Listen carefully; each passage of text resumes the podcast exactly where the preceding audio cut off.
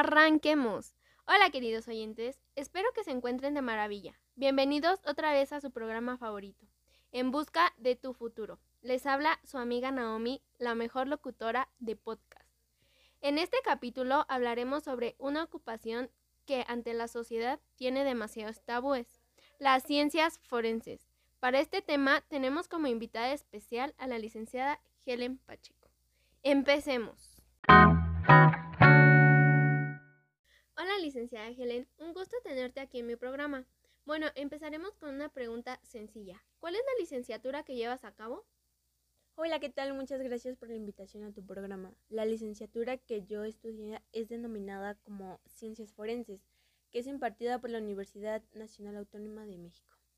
Ok, perfecto. ¿Y cuál es el promedio mínimo que te piden para poder entrar a la facultad y cuántos años conlleva esta carrera?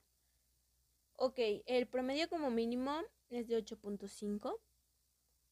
El tiempo que yo lo ejercí fueron aproximadamente cuatro años y medio.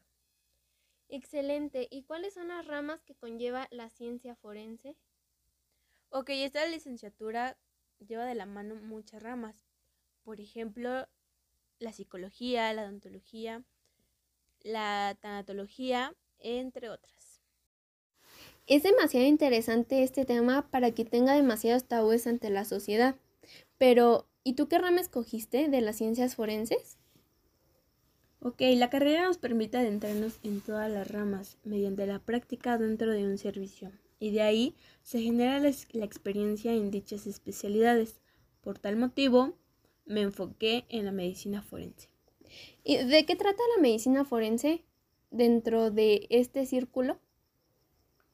Ok, se especializa en determinar las posibles causas de la muerte de algún individuo mediante la necropsia e incluso hallar su identidad. ¿Hay similitud entre una autopsia y una necropsia? Eh, prácticamente significan lo mismo, ya que el concepto de autopsia es el examen atómico de un cadáver y la necropsia es el examen científico de un cuerpo. Mm, en pocas palabras significan lo mismo. ¿Y en qué caso se realiza una necropsia? ¿Es solo para muertes violentas, como todo el mundo lo cree, no sé, accidentes, no que se haya suicidado? ¿O también es para personas que sus mismos familiares lo pidan o lo exijan para saber de qué forma han muerto? Eh, aquí se manejan tres casos. Uno de ellos es toda muerte violenta, ya sea homicida, suicida o accidentes toda muerte sospechosa o sin ninguna razón aparente. La segunda, toda muerte con menos de 24 horas de estancia hospitalaria, es decir, que si no encuentran la razón aparente de la muerte, es necesario hacer una necropsia para saber la causa de su muerte o por mala práctica médica. Claro que en esta tiene que haber una denuncia de por medio. Y como tercera, toda muerte en todos los centros de reclusión o asilos. Y por último, o la duda que muchos tenemos es cuál caso es el más impactante que te ha tocado ver durante tu estancia de médico forense. Ok, no podría decirte uno en específico porque he vivido muchísimos, pero ahorita el que se me viene, o más bien del que me acuerdo, que me impactó muchísimo, eh, fue de una niña de 6 años a 10 años aproximadamente de edad, la cual tuvo una muerte demasiado violenta. Presentaba traumatismos craneoencefálicos. Al momento de realizar la necropsia tenía traumatismos internos en la parte superior de las costillas, lo que nosotros llamamos comúnmente moretones, pero directamente en los huesos tenía signos de que habían abusado sexualmente de ella. Tenía quemaduras de cigarros en la parte ventral, en la parte del vientre, parte frente de una persona. Es un caso que a mi parecer me dejó un gran vacío porque me pregunto, ¿quién tiene el valor de hacerle eso a una niña de tan solo 10 años, 6 años, inofensiva?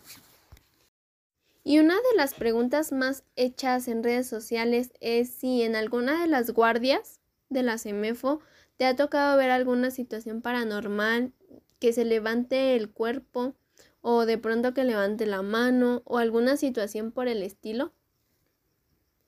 Ok, en más de una ocasión se han escuchado ruidos extraños en los quirófanos de las necropsias y en más de una ocasión durante la intervención a los pacientes se han movido. Sin embargo, no es porque se trate de alguna situación paranormal como lo llaman. Que vayan a recobrar vida o que se conviertan en zombies, ¿por qué no? Como sucede en series de televisión, demás, sino que algunas veces son consecuencias de los gases.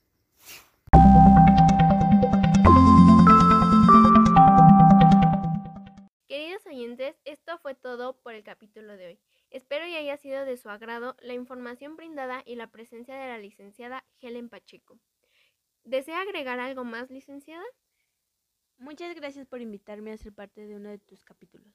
Y yo más que feliz de poder brindarles mis conocimientos a otras personas para que se interesen en la carrera de las ciencias forenses. Fue un gusto poder estar aquí y gracias a todos por prestarnos un poco de su tiempo.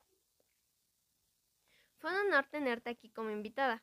Bueno, queridos oyentes, hasta aquí el capítulo de hoy. Los esperamos la próxima semana aquí en su programa favorito En Busca de tu Futuro. Esperamos y tengan una excelente semana. Hasta la próxima. No olviden seguirnos en nuestras redes sociales, en las cuales aparecemos como En Busca de tu Futuro. Son las de la palomita azul. Voz, Naomi Mendoza, licenciada Helen Pacheco. Producción, Matías Antunes Mata. Música, música de drama y acción, sin autor, Missing Someone, DJ Quad. Colegio de Ciencias y Humanidades, Plantel Vallejo, UNAM, México 2021. David Fuses, 21 de febrero de 2018, el mejor documental de ciencia forense, el caso Permanier. Archivo de video. Mundo Forense, 30 de octubre de 2019. ¿Cómo se dice? Autopsia o necropsia. Archivo de video. Ministerio Público, 25 de septiembre de 2014. ¿Cuándo interviene el médico forense? Archivo de video.